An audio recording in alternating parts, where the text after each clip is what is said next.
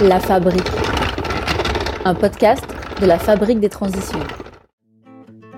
Dans un monde aux ressources limitées, à la consommation galopante et au climat de plus en plus instable, l'avenir peut paraître sombre, surtout quand nos dirigeants politiques ne prennent pas toutes leurs responsabilités.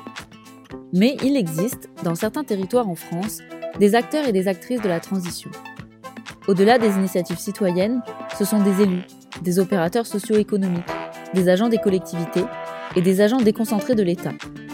Tous remettent en cause leurs pensées et leur fonctionnement pour aller vers un monde plus durable. Ce sont de ces territoires pilotes, de ces acteurs pionniers dont nous parlons ici.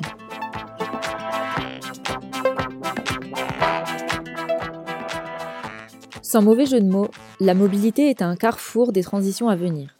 En France, 16% des émissions de gaz à effet de serre proviennent de nos voitures individuelles. Elles dégagent également des particules fines et d'autres polluants nocifs pour la santé et l'environnement.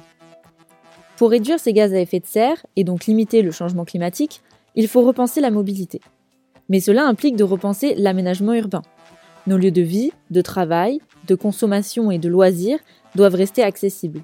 Voici donc un axe stratégique. Mais dès que les pouvoirs publics y touchent, la question divise. Réduire la voiture, oui, mais pas partout. Faire de la place au vélo, oui, mais pas au détriment de la voiture. Et puis le vélo, chez moi il y a des côtes, donc il me faut un électrique. Mais ça coûte cher. Les transports en commun alors Ok, mais c'est moins flexible et plus long. Cette vision caricaturale pour dire que changer nos habitudes en matière de mobilité pose beaucoup de questions. La crise sanitaire a fait revenir le vélo sur le devant de la scène, au même titre qu'elle a eu un effet négatif sur les transports en commun.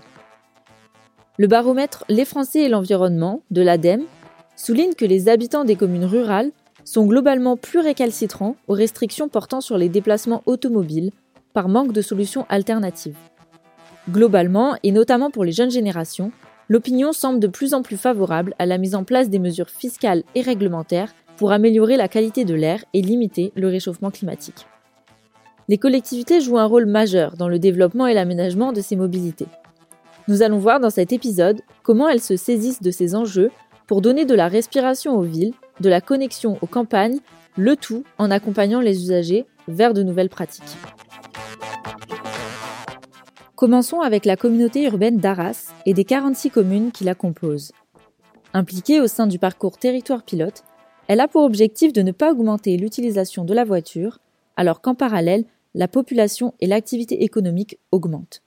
La différence doit être prise en charge par les modes de transport doux. Dès 2012, la communauté urbaine met en place une aide financière pour l'achat de vélos électriques. Puis, elle développe un système de location et définit un schéma cyclable complet qui devra desservir les 46 communes et les zones à fort potentiel d'emploi. Toutes les communes rurales bénéficient également de 10 allers-retours par jour en transport en commun et les habitants peuvent également déclencher des courses sur appel téléphonique. L'objectif aujourd'hui, réaliser le schéma cyclable complet dans les 10 ans. Françoise Rossignol est la vice-présidente en charge de la mobilité et des transports à la communauté urbaine d'Arras. Elle nous explique plus en détail ce plan mobilité 2030. On a commencé par ce qui était, alors soyons clairs, le plus subventionné et le plus facile. Enfin, ce qui était prêt. Alors, ça n'est pas politiquement correct de dire le plus facile, disons le plus, ce qui était prêt. Donc euh, voilà, ce qu'on pouvait déclencher rapidement. Et puis maintenant, on est en train de, trois ans en trois ans euh, d'établir des priorités qui tiennent compte à la fois voilà, des, capacités à réaliser, euh, des capacités sur le terrain, des capacités des services, et puis euh, de nos capacités financières. Mais l'objectif, on, est passé de, on est passé de 700 000 euros par an en budget à, plus de 2 millions par an. donc, l'objectif, puisqu'on parle un peu de 2030, l'objectif, c'est que euh, bon, fin de mandat, ce soit presque terminé, mais de 2030, ce soit terminé. Alors après, si vous voulez, il y a des moments de balancier parce qu'on se dit oui, mais d'accord, on a bien travaillé sur le cyclable et maintenant que le cyclable se développe, est-ce qu'il ne viendrait pas en concurrence de, la marche? Et donc, on a de nouveau une réflexion sur la marche en se disant oui, mais euh, sur la marche, il y, a, aussi des marges de progression et, comment on peut les travailler. Voilà, ça c'est une démarche. Je pense que euh, allez, d'ici, dans, les deux ans, il nous faudra un, plan piéton. Mais ça veut dire qu'il faudra l'élaborer, le travailler, etc. Mais, on voit bien qu'aujourd'hui, il commence à y avoir euh, une prise de conscience euh, un peu différente, puisque je pense qu'aujourd'hui, on est de plus en plus sur la notion de partage de l'espace. Quand on a commencé à travailler, on se disait il faut mettre des vélos sur les routes. Et aujourd'hui, on se dit il faut avoir une autre vision des routes pour qu'elles donnent leur place aux piétons et aux vélos. Il y a des cyclistes, il faut leur laisser la place. Euh, vous-même, c'est finalement en voiture, c'est pas très simple de doubler un cycliste. Donc finalement, s'il est sur, sur sa bande, vous sur la vôtre, bah, tout le monde est, pacifié. Alors là, on arrive au concept de ville pacifiée, de limitation de la vitesse, etc. Donc au-delà, il y a partage de l'espace et conception d'une ville pacifiée. On, travaille sur euh, effectivement l'intermodalité. Et dans ce cadre-là, on travaille euh, alors sur toutes les notions d'intermodalité, et sur l'intégration billettique. Donc, avec votre billet de bus, vous monteriez dans le train. Donc, ça, c'est une négociation un peu complexe avec la SNCF, parce que bien sûr, la, SNCF nous demande de, financer la différence entre le billet, le billet de bus et billets de train. Aujourd'hui, on sent qu'il faut beaucoup qu'on travaille sur euh, effectivement l'information et la billettique. Aujourd'hui, euh, les jeunes, ils veulent arriver au bus, euh, à l'arrêt de bus, quand on leur dit votre bus, il arrive dans six minutes, et vous montez dedans avec, vous flashez avec votre téléphone et c'est bon quoi.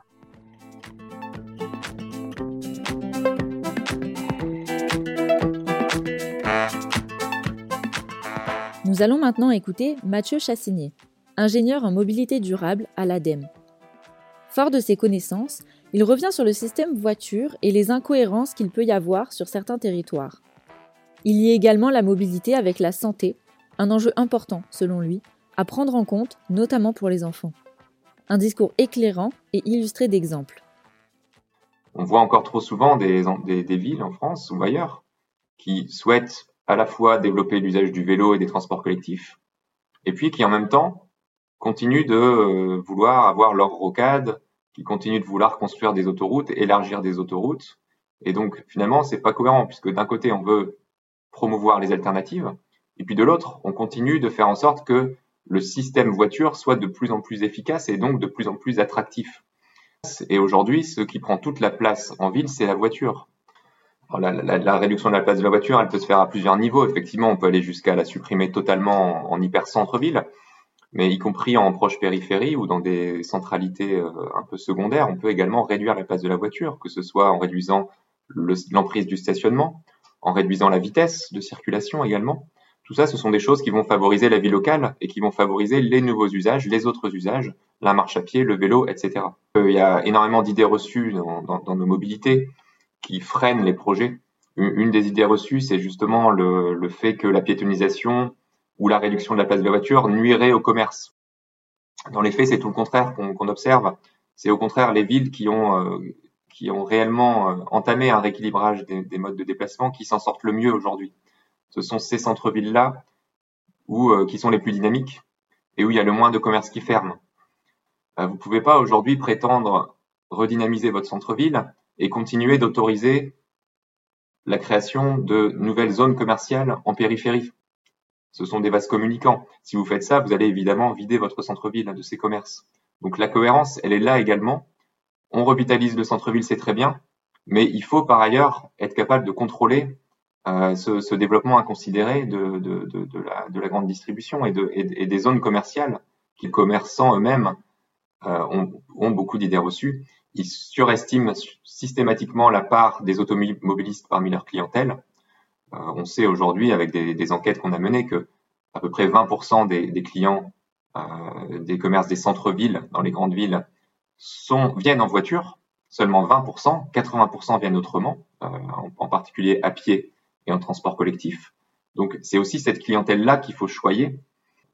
Et donc, il existe différentes initiatives de, qui ressemblent à ça, qui visent à, finalement à, euh, à, inciter au changement, au changement de pratique de mobilité. Le péage inversé, il a été, il a été inventé aux Pays-Bas, il existe aujourd'hui dans euh, cinq ou six villes des Pays-Bas. Ça consiste à, à rémunérer les, les, conducteurs automobiles pour ne plus prendre leur voiture à certaines heures, et en particulier aux heures de, de pointe. Et donc, en rémunérant quel, un petit pourcentage finalement de ce trafic de l'heure de pointe sur les grands axes, on arrive d'une part à fluidifier un petit peu la circulation, et puis d'autre part, ça permet d'encourager l'usage des modes alternatifs. On a quelques, on a, on a des villes françaises qui ont expérimenté ce concept, notamment la ville de Lille et puis euh, Boulogne-Billancourt, avec quelques dizaines de participants. On a des villes, par exemple, qui récompensent les personnes qui viennent euh, en transport collectif à pied ou à vélo en leur offrant, par exemple, des entrées gratuites au musée ou des places de théâtre ou des entrées à la piscine, ce genre de choses. Et, c'est vrai que ça a une dimension incitative assez intéressante qui peut venir en complément, finalement, des politiques qui vont plutôt cibler l'offre alternative de mobilité. Il faut vraiment que la politique marche sur ces deux jambes avec un volet fort sur l'offre, mais un volet également tout aussi fort sur la demande, sur les usages. Et puis, c'est également un enjeu de santé publique, puisqu'on sait que les Français ne marchent pas assez, ne font pas suffisamment d'activité physique, comme c'est recommandé par, par l'Organisation mondiale de la santé, par exemple. Donc, une ville où il est facile de marcher, finalement, c'est une ville en bonne santé. Et ça, c'est aussi un argument hyper important pour les mobilités durables, c'est que ce sont des mobilités qui sont bonnes pour la santé, que ce soit la marche, le vélo ou même les transports collectifs, puisque quand on utilise les transports collectifs, il y a toujours un petit maillon qu'on fait euh, à pied. Par exemple, on peut citer la ville de Bordeaux, qui était une ville extrêmement routière. Et euh, à partir du début des années 2000, finalement, ils ont euh, entamé une vraie révolution de leur transport avec l'aménagement de plusieurs lignes de tram. Aujourd'hui, Bordeaux, c'est elle est dans le top 5 des villes les plus favorables, avec, la, plus forte pratique du vélo. Et quand on voit d'où on, partait, vraiment, il y a eu beaucoup de chemin qui a, qui a été fait. Euh, et, donc, on a eu des élus qui ont osé finalement remettre la voiture à sa place pour développer ces alternatives. Et, ce qui est intéressant, c'est que finalement, la, la population euh, a été plutôt satisfaite de ça. Il suffit de voir que le maire, le maire en l'occurrence Alain Juppé, euh, a longtemps été le maire, le maire, le mieux élu de France, malgré des mesures très courageuses, voilà, qui, qui allaient à l'encontre des, des, de l'automobile. Euh, finalement, les citoyens se sont rendus compte que la ville était transformée et qu'elle était beaucoup mieux qu'auparavant. Un exemple que j'aime bien, c'est la ville de, de, Séville en Espagne, qui a réussi à, peu près en 4 ans à multiplier par 10 la pratique du vélo. Il y avait quasiment personne qui se, déplaçait à vélo à l'époque. Et le maire, assez visionnaire, finalement, a, décidé d'aménager 120 km de pistes cyclables en seulement euh, quelques années. Euh, il a notamment pour cela euh, supprimé 5000 places de stationnement automobile et, on est passé d'une pratique du vélo absolument confidentielle à une pratique assez importante, puisqu'on est aujourd'hui à, 6 ou 8% finalement des déplacements euh, qui sont faits à vélo dans cette ville. Et très souvent, les élus, les maires locaux sont, sont réélus, ce qui est un signe vraiment encourageant et qui devrait interpeller la plupart de, de, de nos maires actuels et les rassurer sur le fait que ça, ne va, non, ça ne va pas leur coûter leur réélection s'ils font ça, bien au contraire. Sans doute un autre enjeu qui est important, c'est le sujet des élèves, le sujet des écoliers. On sait qu'aujourd'hui, la plupart des enfants se rendent à l'école accompagnés par le parent en voiture. Ça, ça pose des problèmes, alors on regarde des problèmes environnementaux évidemment, mais ça pose essentiellement des problèmes de santé publique. Les enfants ne, marchent pas assez et, euh, et, malheureusement, ils se déplacent de moins en moins à pied vers l'école. Donc il y a vraiment quelque chose à faire ici. On a des initiatives intéressantes qui se mettent en place dans différentes villes, notamment le concept des Russes, de la rue scolaire, la rue scolaire, c'est quoi? C'est euh, simplement fermer à la circulation motorisée la rue de l'école le matin et le soir pendant une demi-heure à l'heure d'entrée et, de, et de fermeture des classes. Et, donc, ça permet de créer une, ambiance beaucoup plus apaisée et d'encourager les élèves à venir à pied, euh, notamment parce que c'est plus sécurisé. On n'a pas des voitures qui stationnent un peu n'importe comment sur les trottoirs pour, déposer les gamins. Et, donc, c'est très vertueux puisque voilà, ça, ça c'est à la fois euh, positif d'un point de vue de sécurité routière, et ça encourage les enfants à marcher, à avoir une petite activité physique le matin qui va les rendre en bonne santé et qui va leur permettre également d'être mieux concentrés pendant leur journée d'école. Et ça, c'est également un deuxième argument important.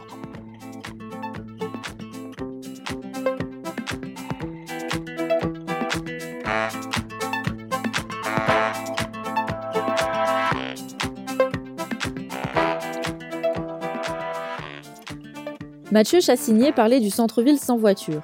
C'est le cas de la capitale de la Slovénie. À Ljubljana, même les taxis n'entrent pas dans le centre-ville. Les livreurs ont le droit d'y accéder entre 6 et 10 heures du matin, et pour les autres, de grands parkings sont disponibles en périphérie et des bus sont mis à disposition gratuitement pour aller dans le centre. Pour les personnes qui continuent à avoir besoin de transport en centre-ville, pour faire leurs courses par exemple, des voiturettes électriques avec chauffeur sont à leur disposition. Les grandes places de parking sont devenues des endroits paisibles, avec de larges terrasses. Et surtout, les indicateurs de pollution ont tous diminué. Moins 70% d'émissions de CO2, par exemple. Les habitants profitent également du chant des oiseaux, puisque le bruit a considérablement diminué. La ville de Pontevedra est également connue pour avoir banni les voitures de la moitié de son territoire. Cette ville espagnole, que l'on pourrait comparer à Avignon, voyait défiler 150 000 voitures par jour. Depuis, des parkings gratuits permettent de se garer en dehors de la zone interdite aux voitures. Ensuite, 70% des déplacements se font à pied. Sinon, via des vélos ou des trottinettes. Plus de marches et moins de stress. Les habitants, au départ peu convaincus, sont aujourd'hui presque unanimes. Le maire à l'initiative en est d'ailleurs à son sixième mandat. Pour rassurer les commerçants, il a également eu la bonne idée d'interdire la construction de zones commerciales à proximité du centre-ville. Autre exemple intéressant, en Autriche, depuis cette année, les habitants peuvent souscrire à un ticket climatique. Il leur permet d'emprunter l'ensemble des réseaux de transport publics et privés du pays pour 1095 euros par an, soit 3 euros par jour. Cette mesure va s'accompagner d'un élargissement du réseau de transport public. Un abonnement similaire existe en Suisse, mais il est nettement plus cher. Toutes ces politiques n'ont pas été simples à mettre en œuvre, mais sont majoritairement bien reçues par les habitants aujourd'hui. En France, de nombreuses collectivités se mobilisent pour aller dans ce sens, comme dans la métropole de Nantes, où un large plan d'aménagement cyclable est mis en place. Les pistes cyclables y représentent 700 km et bientôt 50 de plus. Cela va permettre de mieux relier les villes entre elles dans une métropole où les stations de vélo voient leur fréquentation augmenter de 15 à 20% chaque année.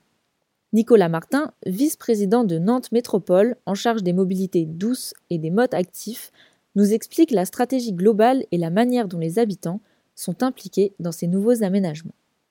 On a ce qu'on appelle un schéma directeur des itinéraires cyclables, qui est un, nom un peu barbare, mais qui euh, en fait définit où doivent passer les grands, euh, axes du, vélo euh, sur la métropole. Donc ce, schéma, s'inscrit dans un projet plus global qui s'appelle le, projet, le PDU, le plan de déplacement urbain, qui définit finalement nos objectifs en termes de part modale, c'est-à-dire quelle est la part euh, sur une journée des automobilistes solo, à plusieurs, des, ceux qui utilisent les transports en commun, ceux qui utilisent euh, le vélo ou la marche à pied. Et donc, euh, notre objectif d'ici 2030, c'est de multiplier par 4 globalement la part du vélo. Donc aujourd'hui, enfin, on était à 3% de part modale, c'est-à-dire sur 100 personnes, il y en a 3 qui se déplacent à vélo et les autres par d'autres modes. Euh, et de, donc de la monter à 15 euh, pour la centralité et à 10 pour euh, les habitants de la périphérie, sachant que les habitants de la périphérie ont plus de possibilités d'utiliser la voiture, en tout cas c'est moins contraint que sur la centralité. Et donc ce schéma directeur doit nous permettre de définir où on doit passer, doit faire passer les pistes cyclables, en tout cas les grandes voies de déplacement à vélo, sachant qu'il y a quatre niveaux donc ce qu'on appelle les, axes magistraux et structurants. Donc ce sont en fait des grands axes très larges euh, en site propre qui permettent de relier en fait les, 24 communes de l'agglomération, de passer euh, d'est en ouest, du nord au sud, donner la priorité au vélo sur la voiture pour que euh, ces axes soient fluides, rapides et soient compétitifs par rapport à d'autres modes de déplacement. Et vous avez donc les, les axes dits secondaires et de maillage, qui sont donc euh, plutôt à la discrétion des maires ou des adjoints de quartier, c'est-à-dire que autant les grands axes magistraux et structurants euh, sont des axes qui sont portés par la métropole, donc c'est moi qui en ai la responsabilité en tant que vice-président, et ensuite on discute avec chacune des 24 communes de l'agglomération nantaise pour savoir comment euh, bah, de l'école, du centre commercial, de la zone d'activité. Je peux me relier sur ces grands axes et donc du coup faire des aménagements plus près des habitations et qui viennent relier ces, grandes artères finalement à vélo. Vouloir faire passer un nouvel axe pour le vélo qui soit séparé des transports en commun, des voitures, des piétons et des trottoirs et en préservant les arbres et la nature en ville, eh bien c'est pas évident parce que euh, vu qu'on arrive après les autres, euh, il faut réussir à faire de la place et c'est souvent quand même au détriment euh, de l'espace dédié à la voiture qu'on on aménage ces, axes cyclables. Donc ça nécessite de la concertation, beaucoup avec euh, euh, les commerçants euh, qui ont besoin aussi de places de stationnement pour leur livraison, les gens qui ont des garages, pour les axes particulièrement denses aussi en, en voirie. L'idéal, c'est effectivement d'avoir des axes qui fassent 2 mètres, 4 mètres en fonction du, type de, de, de, voie vélo, mais, mais ensuite il y a la réalité. Un vélo aujourd'hui, ça coûte cher. Euh, alors, surtout les vélos à assistance électrique, hein, euh, on est peut-être à 1500, 2000 euros euh, pour un, vélo de, qualité. Et donc, on, est potentiellement. on peut connaître des, phénomènes de vol. Donc, donc, il est important de pouvoir bien les, attacher. Et, et, surtout, si on multiplie par 5 la pratique du vélo, ça veut dire qu'on va avoir de nombreux vélos dans la centralité qu'il ne faut pas venir euh, bah, manger les trottoirs, euh, empêcher les piétons de circuler. Donc on a un enjeu important d'augmentation de, des places de stationnement, euh, notamment sur les pôles d'intermodalité. Et je vous donnerai qu'un exemple, c'est sur la gare de Nantes. Aujourd'hui, vous avez 1000 stationnements vélos et 1500 stationnements voitures. Et en 2028, on aura 6000 stationnements vélos et toujours 1500 stationnements voitures. Donc on aura un changement complet de paradigme sur euh, l'utilisation du vélo ou la façon de se déplacer à la gare, la façon aussi de se pouvoir se connecter d'une ville à l'autre en utilisant les trains par exemple. Ce qui ne veut pas dire qu'on est opposé à la voiture. Il y a des gens qui seront toujours euh, euh, ont, des impératifs, euh, soit parce qu'ils ont des questions de santé, soit parce que leur travail ne leur permet pas d'utiliser un, vélo, même s'il y a des boîtes à vélo aujourd'hui qui proposent des services à vélo qui sont intéressants à développer. Mais euh, on est bien conscient aujourd'hui qu'il y a des gens qui auront toujours besoin de leur voiture et qu'il faut aussi leur permettre de, de se déplacer.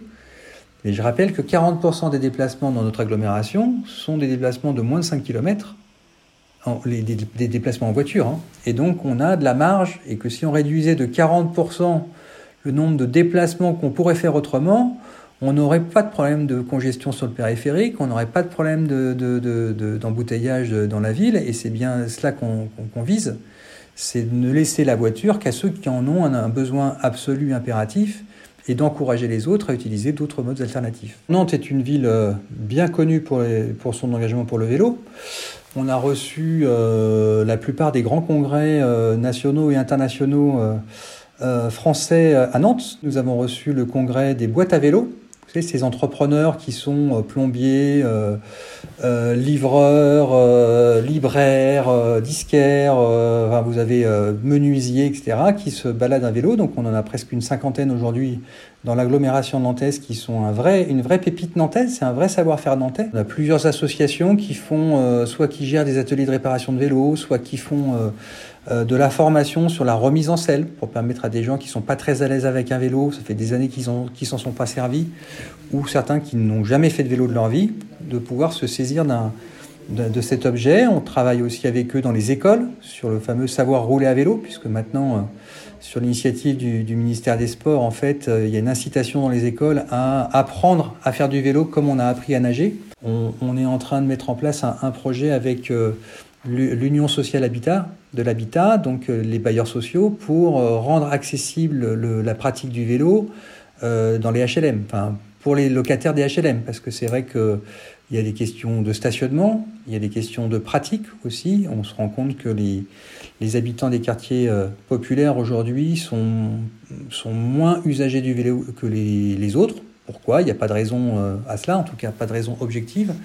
Et donc du coup, on se dit qu'il y a un déficit en la matière et qu'il faut peut-être faire un effort de ce point de vue-là, travailler, retravailler finalement euh, l'accessibilité pour ces publics. et donc là, il y a un programme de recherche national sur le sujet. Donc voyez, il y a, il y a tout cet écosystème qui est important aujourd'hui euh, sur Nantes et qui nous permet euh, euh, d'avancer. Chaque fois qu'il y a un aménagement, il y a, il y a une concertation avec les habitants. On, on, a, on est en train de discuter sur l'aménagement de la place Zola avec un, un, objectif de réduction de moitié des places de stationnement.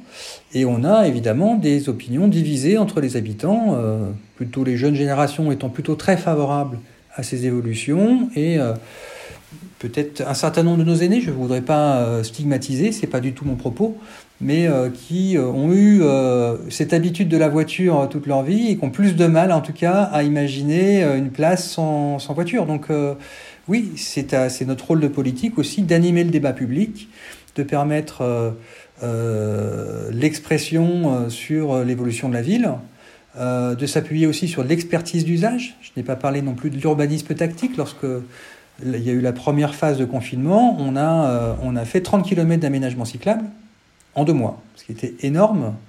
Et, et ensuite, on, on, a passé six mois avec des associations mais pas que de, cyclistes. Hein. Il y avait les motards en colère, il y avait les commerçants, il y avait euh, le, les, personnes euh, qui représentent les associations de défense des personnes en situation de handicap, hein, qui nous ont euh, dit bah, cet aménagement-là, bah, pour les malvoyants, c'est pas terrible, pour les fauteuils, ça, ça, ça va pas, pour les, les, commerces, il faudrait aménager tel et tel. tel de, telle et telle manière. Donc on a pu ajuster, et ça c'est aussi une, façon de faire dans la concertation citoyenne, qui est de, de et le dialogue citoyen, de ne pas figer tout de suite finalement les aménagements, de pouvoir les tester, les pratiquer, et euh, c'est aussi de l'économie d'argent public, parce que plutôt que de faire et d'avoir à défaire si ça convient pas, et eh bien du coup euh, des balisettes, un peu de peinture jaune, et puis euh, tout de suite on peut tester les choses. Donc ça c'est plutôt intelligent de mon point de vue.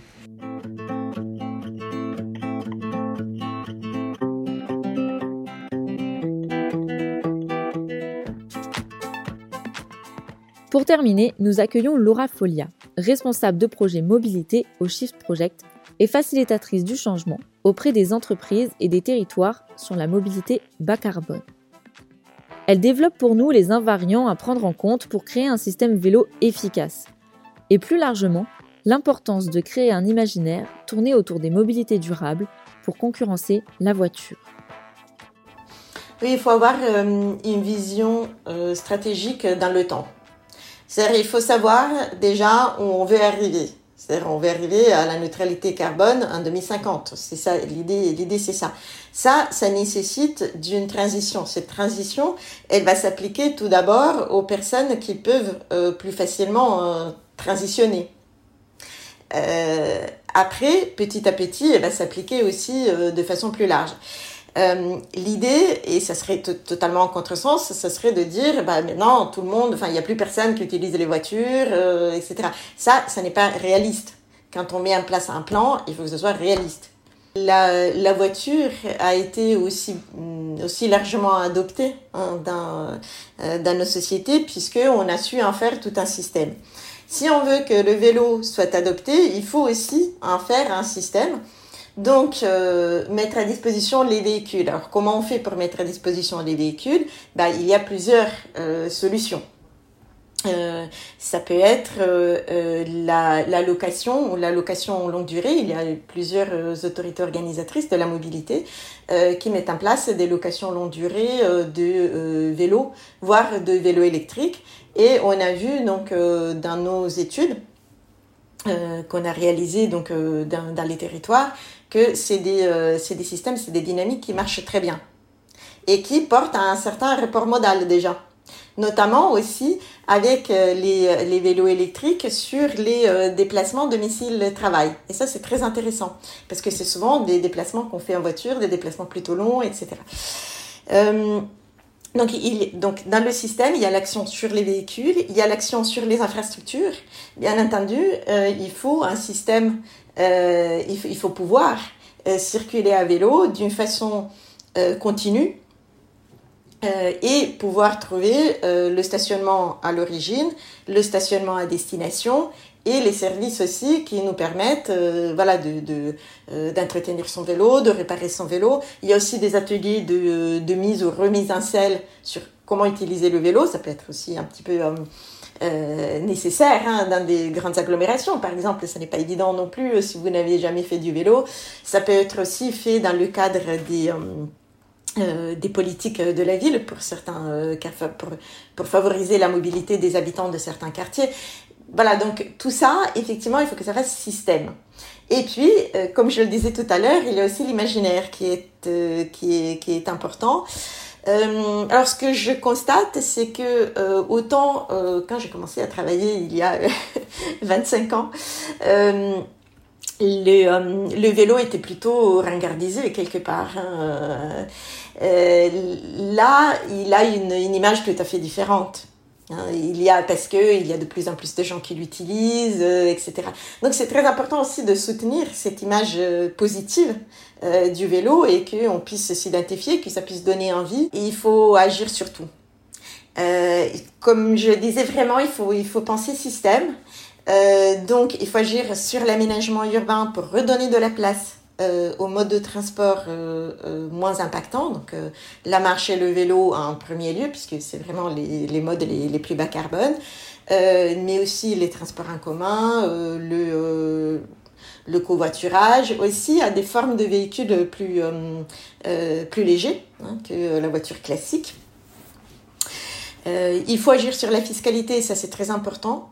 Euh, par exemple, sur la fiscalité, même à l'entreprise, hein, je pense par exemple au, système d'indemnité kilométrique euh, voiture qui euh, actuellement subsiste à côté du forfait mobilité, hein, qui est par ailleurs facultatif. Hein, donc le forfait mobilité permet de subventionner les, les, trajets à vélo et, et, et, un covoiturage.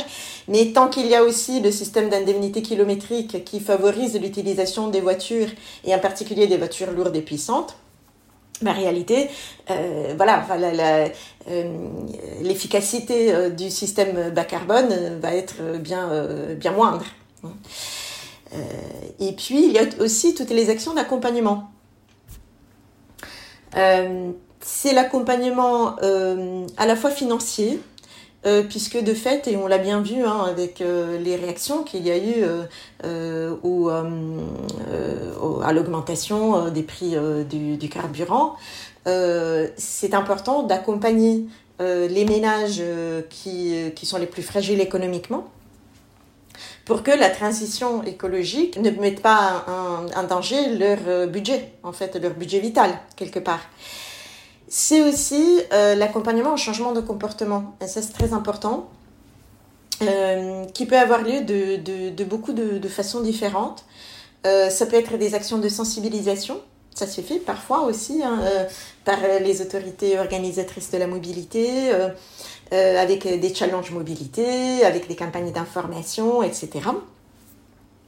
Ou aussi de façon plus ciblée, avec vraiment des, des entretiens euh, avec euh, des, euh, des, personnes pour qu'ils puissent se rendre compte de leur propre comportement de mobilité, qu'est-ce que, qu'est-ce que ça implique pour la planète, mais aussi qu'est-ce que ça implique pour leur propre budget et quelles sont les alternatives. Parce que de fait, on a souvent des alternatives en réalité. Et, et donc cet accompagnement est très important. La fiscalité, elle a deux, je dirais, deux objectifs c'est celui de réorienter les comportements vers des comportements plus euh, vertueux, plus sobres, euh, un carbone pas forcément plus cher, hein, du coup. Euh, et aussi celui de agir sur ceux qui peuvent changer de comportement euh, déjà et qui peuvent se le permettre en soutenant ceux financièrement ceux qui ne peuvent pas se le permettre. Et là, je pense en particulier euh, au passage, par exemple, d'un véhicule ancien euh, euh critère 5 à un véhicule plus récent, plus léger, parce qu'il y a de toute façon des gens qui auront besoin d'utiliser la voiture. Mais tout le monde ne peut pas se permettre euh, d'avoir des véhicules légers, électriques, euh, etc. Donc, euh, dans ce cas-là, c'est important de soutenir les ménages qui sont financièrement les plus fragiles pour qu'on ne fasse pas la transition par ailleurs et qu'on les oublie. Ça, ça serait vraiment, serait vraiment aller à l'encontre, en plus, des, des, objectifs. Puisque de fait, il y a beaucoup il y a beaucoup de ménages pour qui la, voiture est aussi une dépendance, puisqu'ils ne peuvent pas se permettre forcément euh, d'habiter dans les centres denses, puisque les prix du foncier sont trop élevés.